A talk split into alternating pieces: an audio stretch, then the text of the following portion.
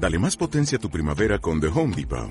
Obtén una potencia similar a la de la gasolina para podar, recortar y soplar con el sistema OnePlus de 18 voltios de Ryobi desde solo 89 dólares. Potencia para podar un tercio de un acre con una carga. Potencia para recortar el césped que dura hasta dos horas. Y fuerza de soplado de 110 millas por hora. Todo con una batería intercambiable. Llévate el sistema inalámbrico OnePlus de 18 voltios de Ryobi. Solo en The Home Depot. Haces más. Logras más. No he tenido ningún inconveniente, no volvería atrás ni un día. Es más, si algo lamento es no haber pensado en esto 20 años atrás.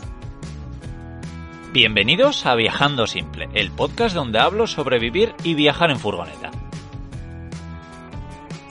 Yo soy Íñigo, autor del libro Cómo vivir y viajar en furgoneta, y en estos episodios comparto mis aprendizajes llevando un estilo de vida algo alternativo.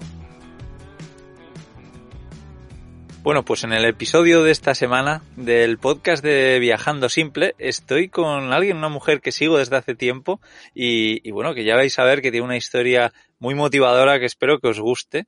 Y bueno, antes de presentarla, quiero deciros que este episodio está patrocinado por mis amigos de Zalba Caldú, que es el seguro para campers que necesitamos para viajar en furgo tranquilos.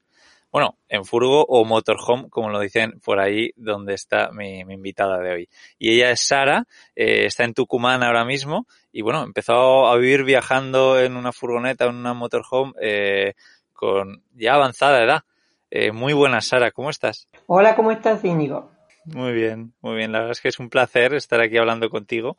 Y, bueno, ya muchos te, conocerán, pero a ver si quieres contarnos un poquito quién eres eh, y, cuál es tu, historia con, las furgonetas o con los motorhome, como llamáis por ahí por, por Argentina. Bueno, este, a ver, ¿cómo empiezo? Empiezo porque ya, ya era grande, sigo siendo grande. Tenía 79 años cuando se me ocurrió esta loca idea. Y bueno, así fue eh, pensé que ya no tenía muchas cosas interesantes que hacer en la vida, dado que ya estoy jubilada y ya tenía los hijos grandes, los nietos grandes, hasta bisnietos, y bueno, ¿qué más se puede hacer? Entonces veía que mis amigas estaban tejiendo, eh, mirando la televisión, jugando a los naipes, y no me entusiasmaba ninguna de esas cosas para el resto de mi vida. Entonces me puse a pensar qué es lo que me gustaba hacer y me gustaba manejar y me gustaba viajar. Siempre lo he hecho de distintas maneras. Desde muy joven que manejo, de los 18 años, y viajar, bueno, era una, locura de siempre a donde pudiera ir iba. Pero esto ya era distinto, me gustaba viajar, a dar una recorrida, pensé yo, por Sudamérica, por Latinoamérica, pero sin destino fijo, sin eh, pasajes contratados, sin hoteles, sin horarios, y bueno, alguien me sugirió, y bueno, tantas cosas has hecho en la vida, eh, te has tirado de parapente a los 70 años, ¿cómo no se te ocurre un motorhome? Ah, bueno, eso fue una idea fabulosa. En cuanto puse a pensar en ello y a mirar, a mirar fotos, películas y, imágenes de motorhomes, dije, esto, esto me va a gustar. Y entonces, bueno, inmediatamente me puse a la búsqueda del vehículo y cuando me di cuenta que era tan caro que no lo podía pagar, dije, bueno, algo tengo que hacer, pero no me voy a deshacer de esta idea, de este proyecto. Y bueno, se me ocurrió que podría vender mi casa, que para qué iba a tener dos casas, una rodante y otra fija. Entonces decidí vender mi casa fija y así fue, la vendí, me compré el motorhome y aquí estoy todavía rodando. Ahora un poco parada por la pandemia, pero con la idea de seguir en cualquier momento. Qué bueno. Bueno, y, decías que empezaste con 79 años, pero ¿cuántos años tienes ahora? Y ahora tengo 83. En realidad el año pasado no lo debería contar y este no sé, porque están muy, muy perdidos. Pero sí, en realidad tengo 83 años. Qué bueno. Bueno, eh, y bueno, ya nos has contado un poquito cómo, cómo fue empezar y, y por qué elegiste la, la motorhome, la furgoneta camper que, que tienes y, cómo es? Cuéntanos para los que para que nos hagamos una idea. Bueno, a, partir del momento que me, sugirieron esta idea, me puse a, ver en las rutas. Yo siempre andaba mm, por, por Argentina y también por Chile, países limítrofes, eh, con mi pequeño auto de cuatro ruedas y me puse a, a mirar qué había por la ruta y cada, cada motorhome o, rodante que encontraba lo paraba, le preguntaba al chofer cómo, si me permitía verlo y cómo era y cuánto consumía de, combustible y, y, si era difícil y, y cómo, cómo se manejaba en la ruta. Bueno, preguntas así y me fui entusiasmando hasta que finalmente eh, me pude encontrar un, en, en, internet un catálogo de vehículos en Estados Unidos y bueno, elegí el que me gustó más así por la figurita, nada más. Nunca lo vi antes de, de haberlo comprado y de que me lo hayan traído a Montevideo, nunca antes lo había visto. No fui a Estados Unidos a buscarlo, me lo trajeron. Así que cuando se hizo ya la operación de, compra, mm, tuve que seguirlo por las redes, por eh, cómo, cómo, venía viajando desde Estados Unidos a, Uruguay, eh, arriba de otro, de un, de un barco grande, eh, carguero, y lo iban bajando en varios puertos y a veces se detenía en un puerto dos, tres días. Y bueno, tres meses duró esa, esa, esa travesía Así que eso me dio tiempo suficiente para hacerme a la idea, para eh, vender mi casa, para vender todas las cosas que pensaba que no me iban a hacer falta. Y así fue que em, embalé 11 cajas con lo que yo creía que podía ser importante para el resto de mi vida. Y, bueno, y esperé la llegada del vehículo en, Uruguay y bueno, lo abordé y todavía no me bajé y no me pienso bajar. Qué bueno. ¿Y, y, qué, modelo, qué marca y qué, qué, modelo es? Es un vehículo grande, seis ruedas. A ver, espera, dos, cuatro, sí, seis ruedas, más la de auxilio siete. este, siete metros de largo y tres de altura. Eh, y es marca Ford, eh, del modelo 2005, bastante viejito.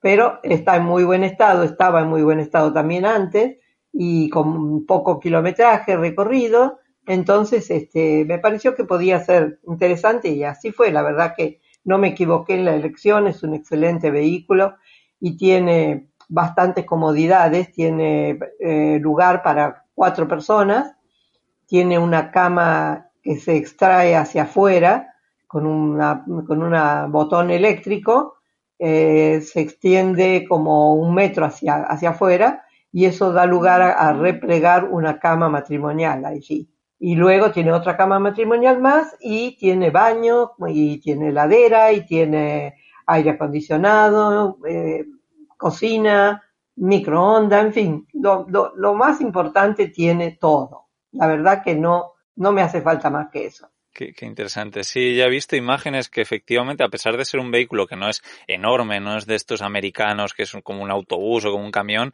sino que a pesar de ser solo 7 metros de largo, ya, claro, se ensancha, pues eso es lo que tú dices, de forma eléctrica, entonces hace pues que tengas más espacio en el interior. Me parece un vehículo que a mí también, de, viéndolo por el exterior, me encanta. Así que. Sí, bueno, es lo, lo más pequeño que encontré, porque yo no quería un vehículo gigante y en Estados Unidos la mayoría son mucho más grandes que esos. Este era uno de los más pequeños, que de cualquier manera lo ves aquí en la ruta al lado de los vehículos y los automóviles y es, grande, es bastante grande. Sí, la verdad es que no, a, mí me gusta mucho el, tamaño que tiene. Y, te quería preguntar, ¿te parece complicado lo que estás haciendo cuando alguien te, te, mirará, gente además igual incluso de tu edad, y dice, uff, qué, complicado tu estilo de vida, ¿no? ¿Cómo, lo ves tú? ¿Qué, qué respondes? No, en general, eh, es decir, sí me lo han preguntado muchas veces, la gente se sorprende, pero a mí nunca me pareció complicado, a mí me pareció, eh, digamos, la primera vez que lo abordé, yo venía de manejar autos pequeños de cuatro ruedas, nunca había manejado ni siquiera una camioneta que mis hijos tienen, pero nunca había tratado de manejar un vehículo grande. Así que la primera vez que me subí sí me sorprendió y dije, bueno, podré con esto, pero a los cinco minutos parecía que estaba manejando un Fiat 600 de aquellos pequeñitos, este, porque es muy, muy práctico, muy bueno la, la, mecánica que tiene, muy seguro, y bueno, y yo muy atrevida, entonces no tuve ningún problema, realmente me siento muy cómoda manejándolo. Qué bien. Y, bueno, te quería preguntar también un poco por tus viajes, ¿no? A ver por qué países has, visitado y, y, a ver si ¿Tú haces planes o vas un poco eh, sobre la marcha según la gente que conoces? ¿Cómo, ¿Cómo te organizas? Sí, ningún plan, ningún plan. Es decir, en principio sí tenía un plan de, recorrer todo Sudamérica, país por país y dar toda la vuelta, salir por el Atlántico, volver por el Pacífico, alguna historia así. Pero después me di cuenta que no, que lo que me gustaba era que el camino me sorprenda. ¿Qué quiero decir? Que bueno, que estando en la ruta, sigo para el lado donde la ruta es buena, buena calidad, digamos, un buen asfalto, porque eso necesita este tipo de vehículo. No es un 4x4 donde yo voy a subir y voy a andar entre las rocas y entre los, los, arroyos. No, no. Esto es un vehículo para rutas asfaltadas. Y bueno, y como yo también soy una señora para rutas asfaltadas, porque ya estoy grande, este, me parece que es lo justo. Así que bueno, no, no, no planifiqué absolutamente nada y me dejé llevar por los caminos, por los compañeros que me acompañaban, porque a veces eh, venían desde Argentina en avión a un aeropuerto y yo estaba un poco lejos, entonces eh, o me desviaba de la ruta que venía siguiendo para, para llegar a ese aeropuerto, buscar a mi amigo o, y, volver otra vez sobre mis pasos o no, depende de, de, lo que pasaba en, el, en la ruta y de cómo estaba el clima, de cómo era, si, si estaba lindo el lo que se veía, el panorama, la, si era el mar, si era la, sierra. Bueno, así, de a poco fui armando, sin, sin armar ningún, ningún este itinerario prearmado, fui recorriendo lo que se presentaba ante mi camino. Qué bonita forma de, de, hacer los viajes. Y bueno, entiendo que empezaste por el precioso país al que perteneces, que es Argentina, ¿no? Y... no, no, no. ¿Por dónde empezaste? No, porque el vehículo me lo trajeron a Uruguay, a ah. Montevideo. Entonces lo abordé en Montevideo y ya no volví para Argentina, sino que seguí, recorrí toda la costa uruguaya del Atlántico y luego crucé a Brasil. Y Brasil es un casi un continente tan grande que es, que bueno, me llevó como ocho o nueve meses andar por, por Brasil, así que llegué hasta el norte, norte de Brasil. Qué interesante. ¿Y, y, cómo es viajar por Brasil? Porque me he dado cuenta que hay muchos viajeros que, que, conozco, que he entrevistado por aquí, que han recorrido prácticamente toda América, pero que Brasil parece como si lo hubiesen evitado. ¿Tú sabes por qué puede ser? No, no, no, no, no, no fue mi caso. Yo me enamoré de Brasil inmediato. Ya lo conocía, ya había hecho dos o tres viajes, este, digamos, eh, tradicionales en avión y bueno, con, con hoteles y demás. Y bueno, así que conocía y tenía amigos en Brasil, tenía amigos en Salvador, en Bahía, y bueno, un poco la idea era ir a verlos también, entonces este, aproveché este viaje y los amigos que me acompañaron, que también les encantó la idea de viajar por Brasil, y fuimos viajando por la costa y de vez en cuando entrando al interior, en algunas ciudades, en algunos lugares que parecían pintorescos, y llegué así hasta el norte, norte de Brasil sin ningún inconveniente. Hermosísimo país, hermosísima gente, una impronta muy, muy este, importante en el viaje fue todo el recorrido brasileño.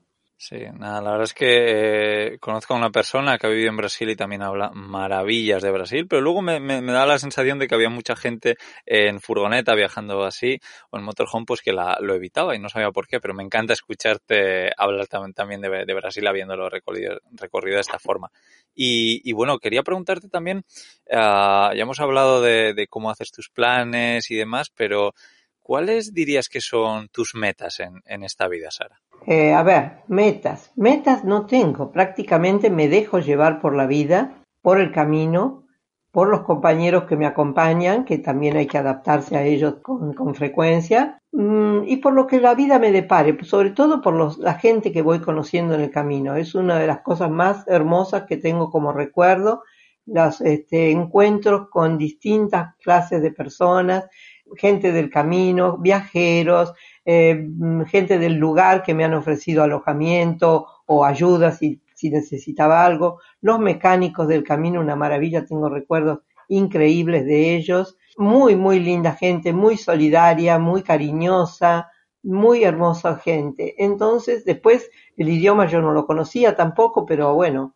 rápidamente uno empieza a inventar palabras y tratar de que, de que lo entiendan a uno y de entender y fue muy linda esa, esa experiencia de conocer gente que nunca hubiera pensado que iba a conocer en mi vida, como pescadores en la playa, como la gente de los balnearios de la costa, como los mecánicos, como, no sé, muchísima gente hermosa que he conocido en Brasil, bueno, en todo el recorrido, ¿no? Pero en, especial en Brasil. Qué bonito. Y, bueno, ¿qué, opinan eh, tus amigos y, tu familia de este estilo de vida que se sale un poco de lo que la sociedad llama como normal, ¿no? Mm, sí, a mí me, sorprende que no les parezca normal, la verdad. Cada vez que me dicen algo, me, como que se sorprenden ellos y bueno, me sorprenden a mí porque para mí es, es absolutamente mm, viable, digamos. No he tenido ningún inconveniente, no volvería atrás ni un día. Es más, si algo lamento es no haber pensado en esto eh, 20 años atrás, porque la verdad que encontré una forma de vivir muy, muy placentera muy llena de sorpresas, todos los días es una, una cosa nueva, todos los días es una aventura. Eh, tú vas por el camino y no sabes con qué te vas a encontrar dentro de un rato. No, no hay una cosa monótona como el vivir anclada en una ciudad. Es muy diferente, es muy lindo, muy satisfactorio realmente. No, no, es muy bonito porque además me, da la sensación de que este tipo de cosas, de, de, viajar más de lo que hubiésemos querido, es algo que mucha gente se acaba arrepintiendo porque dice, uy, qué pena que no, que no viaje más o qué pena que no hice esto o lo otro. Y me da la sensación de que, de que tú te arrepientes de muy pocas cosas, ¿no? Aparte de lo que decías de no haberlo hecho antes. Sí, pero mm, fíjate que em, no es cuestión solo de viajar más. Yo viajé mucho, viajé mucho porque viajé desde muy chica y siempre me gustó. Y viajé, suponte, de, de América a Europa ocho veces, que no es poca cosa, a Estados Unidos, a, a Brasil, a Chile, a, a México, había viajado mucho, no es que mi, mi, mi, ansiedad era por conocer mundo, por conocer otra cosa, no, no, era por vivir de otra manera, no era por viajar solamente. Esto para mí no es un viaje, es un modo de vivir. Muy, interesante. Y habrá mucha gente, eh, sobre todo argentinos, que yo he tenido la suerte de hospedarlos en mi casa eh, a través de una plataforma llamada Couchsurfing, eh, muchísimos, y me da la sensación de que el sueño de muchos de ellos era recorrer Ushuaia, Alaska, ¿no? Una ruta mítica que todo el mundo lo conoce, pero no es algo que está entre tus planes, ¿verdad? No, para nada. Justamente yo siempre me contrapongo a esa idea, ¿no? Y cuando encuentro viajeros que van, que he encontrado en, Chile unos, viajeros que, terminaron siendo amigos, por supuesto, que estábamos en Punta Arenas y él quería recorrer de, eh, del fin del mundo sur a, a Alaska. ¿Y cuál era el sur? Era Puerto Williams, que estaba mucho más al sur de donde estábamos nosotros. Y yo le decía, bueno, pues tú partes de aquí y te vas de aquí directamente a Alaska. No, no, no, tengo que empezar desde la punta más austral. Y a mí eso me parecía como un absurdo, ¿no? ¿Por qué? Si, si, ¿Qué hay allí? Nada, un poco de hielo, más, más, más hielo que aquí. No, bueno, igual quiero ir hasta ese punto. Yo no, yo voy para cualquier lado. Puedo ir para el norte, al rato para el sur, luego vuelvo otra vez al, al norte no me importa si lo vi tres veces o cuatro, siempre es distinto, siempre hay otra gente, siempre es otro paisaje, siempre es otra, este, otra experiencia, otra aventura. Sí, y bueno, claro, has hecho muchísimos viajes, no solo ahora en Motorhome, sino a lo largo de tus años, pero me encantaría que eh, nos compartas con nosotros alguna anécdota, alguna anécdota que te habrán pasado millones, pero alguna, por ejemplo, eh, pues que, haga hincapié con tu vida eh, viviendo en una motorhome. ¿Qué te puedo decir? Que, que de, este viaje, digamos, de este último tiempo, de, estos tres años en Motorhome, tengo montones de anécdotas, por supuesto. Siempre recuerdo las mismas, las que me impactaron más y a lo mejor ya mucha gente las conoce, pero cosas como, por ejemplo, haber pretendido pasar debajo de un puente que era más bajo que mi motorhome por lo cual no hubiera podido pasar sin decapitar el, vehículo y a lo mejor mi cabeza también.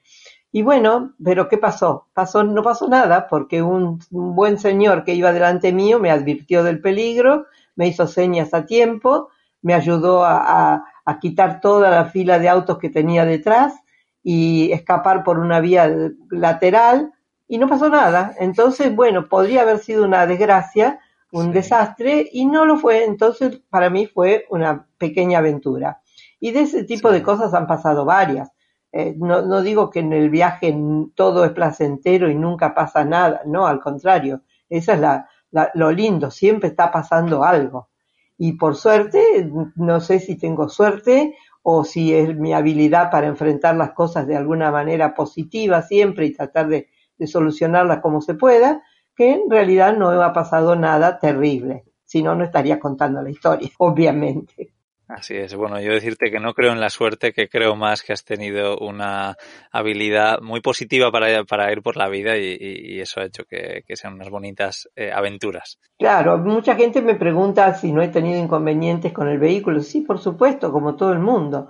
Eh, en una oportunidad mm, noté que, que, una cubierta se, se hizo un ruido raro, bueno, logré ponerlo en la banquina. ¿Qué había pasado? Había reventado dos cubiertas y bueno, ¿y qué hice? Nada. Me puse un chaleco que tengo ahí de, seguridad en el, en, el motorhome, le presté otro a una compañera que viajaba conmigo y nos pusimos en la ruta a hacer señas a alguien que nos ayudara.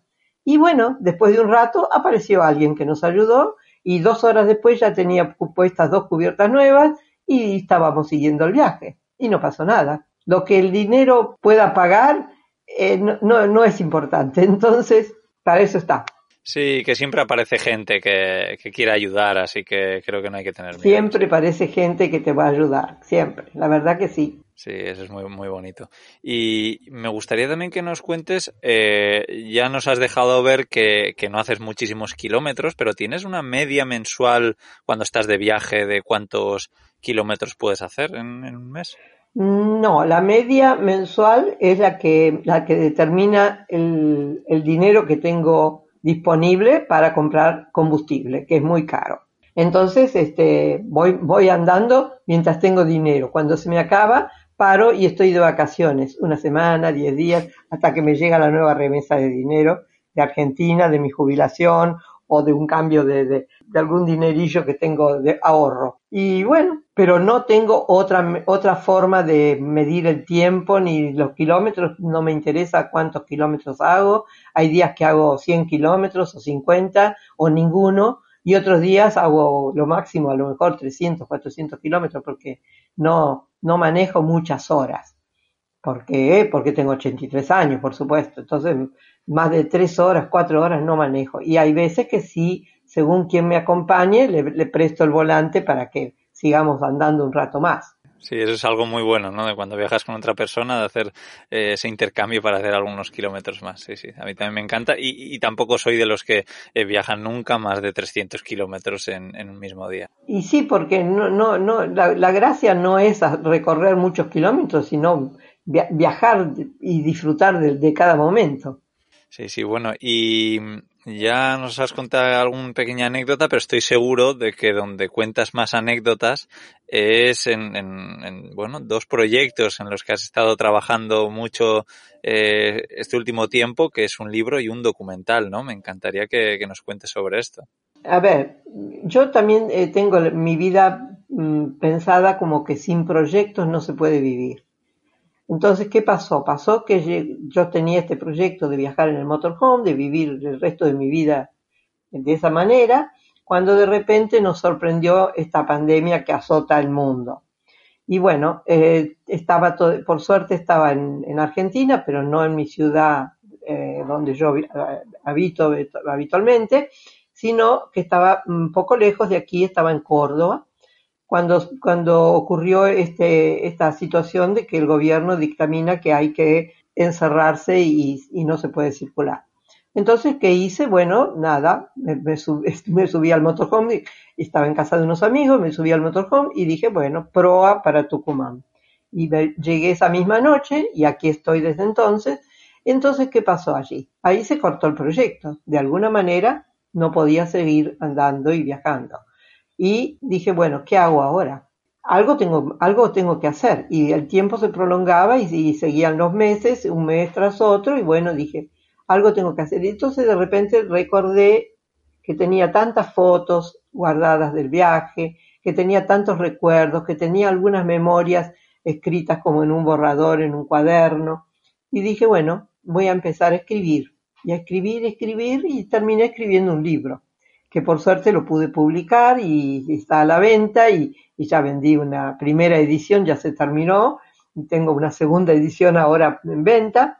Así que eso fue una, un placer extra porque de alguna manera escribir un libro con todos estos recuerdos es volver a viajar. Así que me volví a conectar con los amigos que había dejado en el camino, ellos también contribuyeron con historias en el libro, así que muy, muy placentera esta, este segundo proyectito que, que, que, que em, empecé.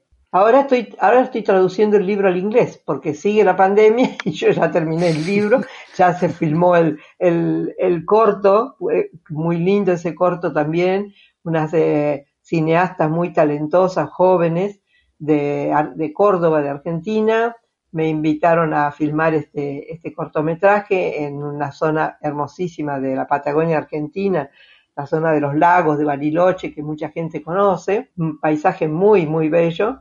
Y bueno, y hicieron un cortometraje con, mi, protagonismo ahí y ya se estrenó brevemente, pero está, ahora está en el proceso de presentarse a festivales de cortometrajes para luego poderse ya publicar eh, libremente.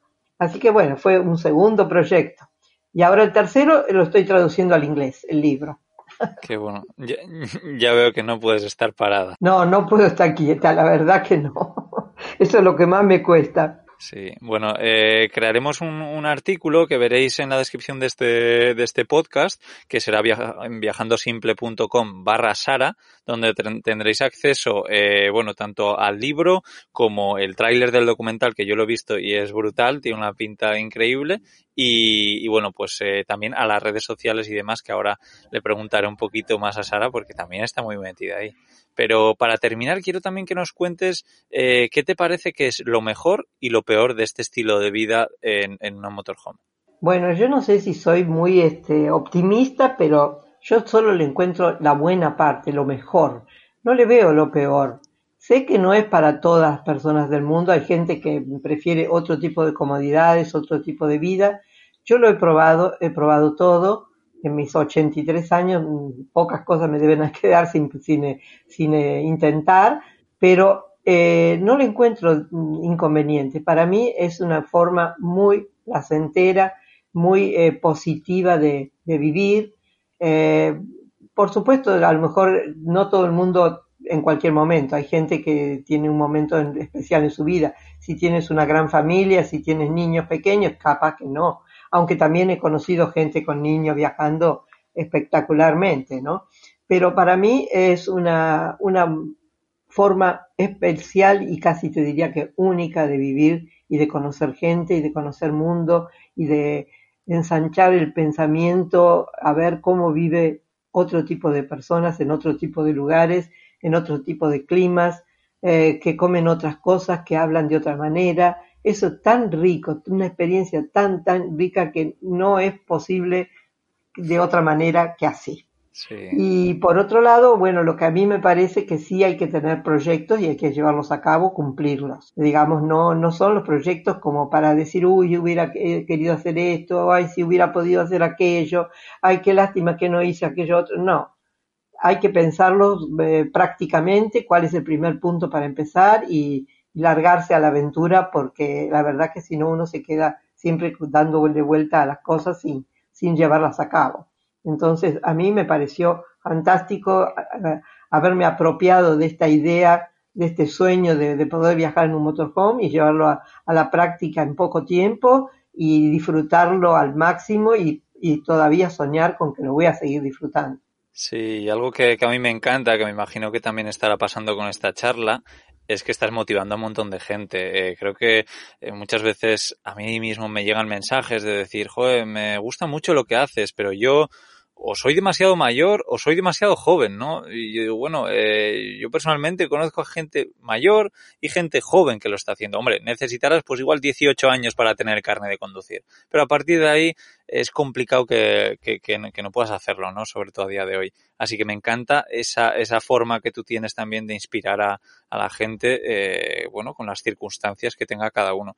Y, y bueno, efectivamente en las redes sociales eh, lo estás compartiendo, lo estamos viendo y, y, me encanta, ¿no? Como una persona con 83 años, pues que esté tan metida en redes sociales.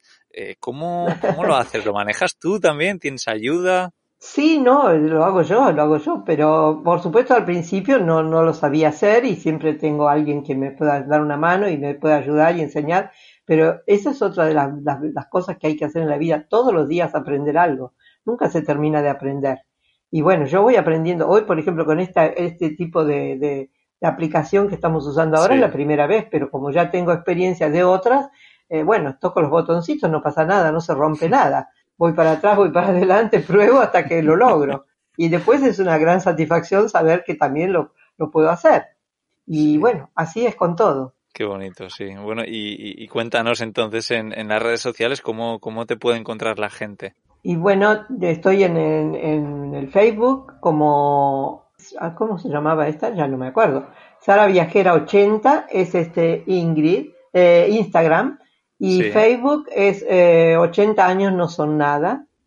Y en el YouTube me parece que se llama A donde el viento me lleve, que esa es otra de las frases que, que suelo usar para, para nombrar de alguna manera esta manera de viajar sin, sin, sin itinerarios y sin kilometrajes.